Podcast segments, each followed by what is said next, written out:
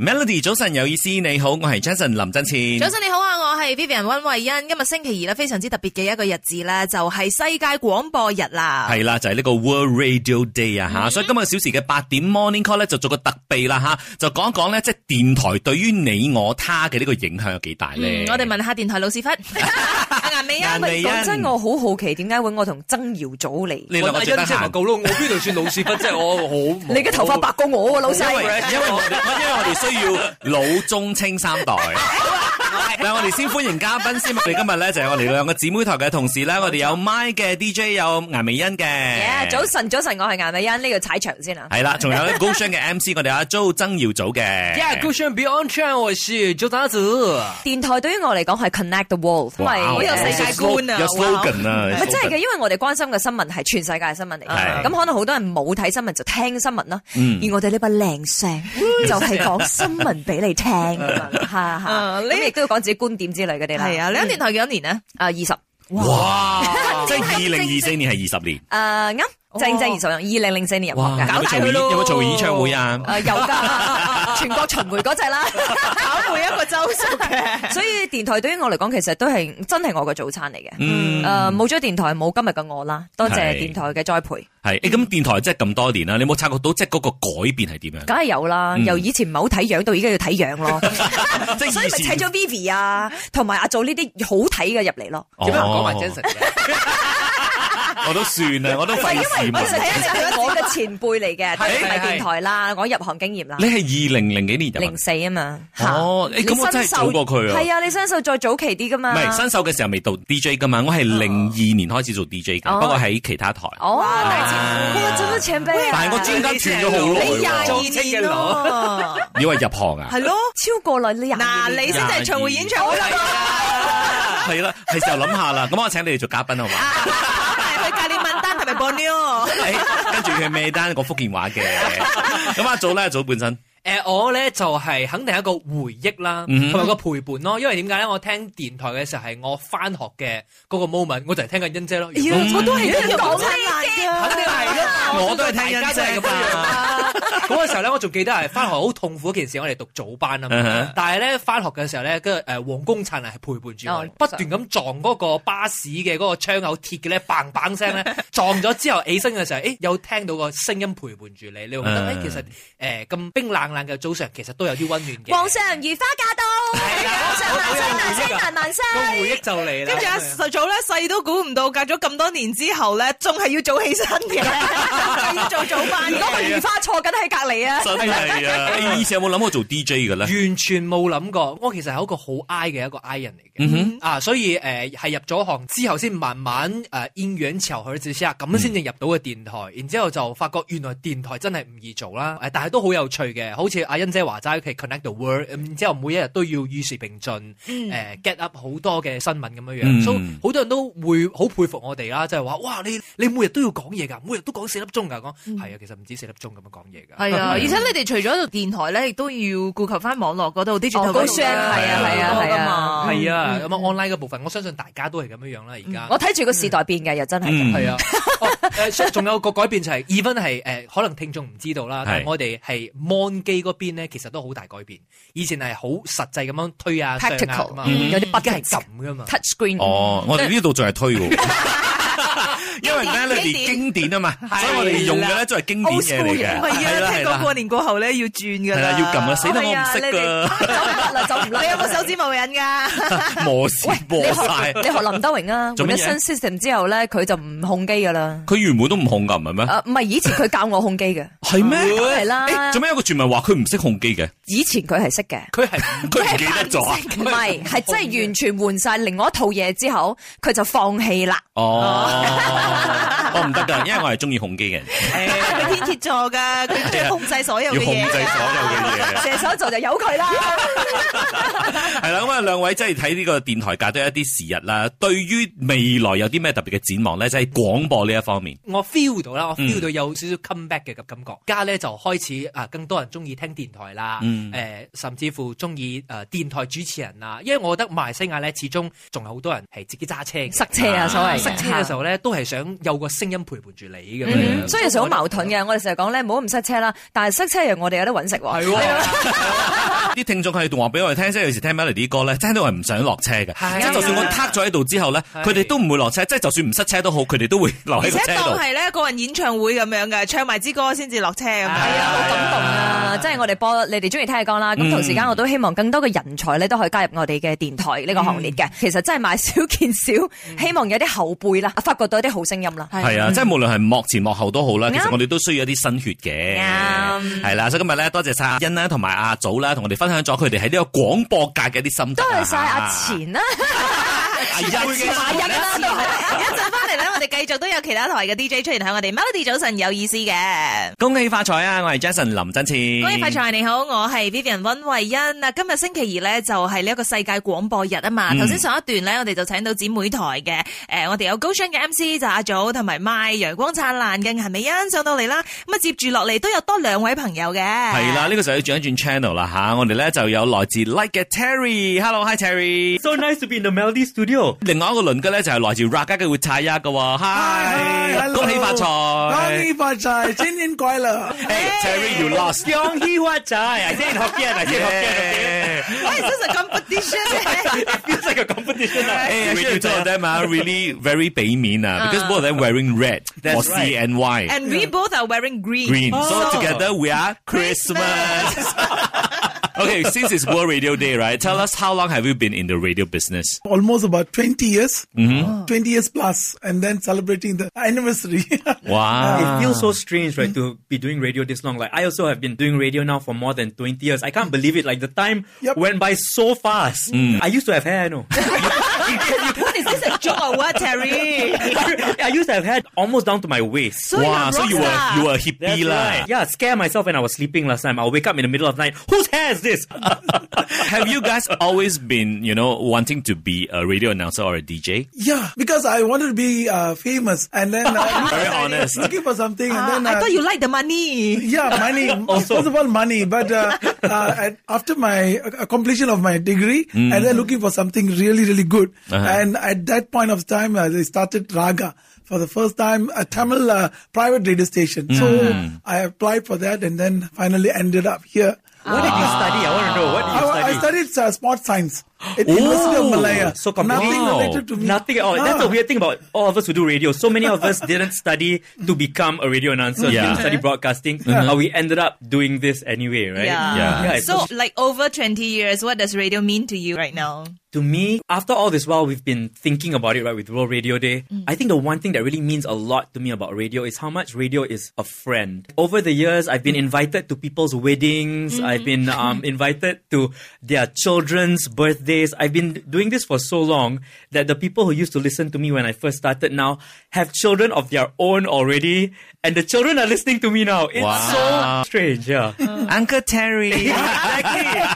oh, Taya. Daya, Wow, what about for you? me, we evolved with uh, radio. We started to carry CD bags to Oh, play and then yeah, uh, yeah, yeah. played manually and uh, also uh, played commercial manually and then recorded. I used to have uh, two uh, CD bags and then carried and then scheduled everything. And uh, from there to software. And then now it's all auto and recorded things. And then uh, Wow. we traveled with the technology which involved a radio. So I'm sure Utaya remembers this because last time, right, whenever we went off air in the beginning, so like if something happened to the relay or the broadcast, we would have a standby backup CD. Yes. That we would have to play with music on it in case we'll be talking and then one hand will be reaching for the CD Yeah. so that the music doesn't stop. You know, we're reaching for the CD and then commercials. We have to find Oh the my CD with Yes. the commercials in it to play in between the songs. So even the commercials are through via yes, CD. yes, yes. as Who a said backup. that guys cannot multitask? You see? Right. Right? Only radio guys can. Only, Only radio guys training. can. Yeah. We're like octopus, you know. We used to uh, calls and then talking to them,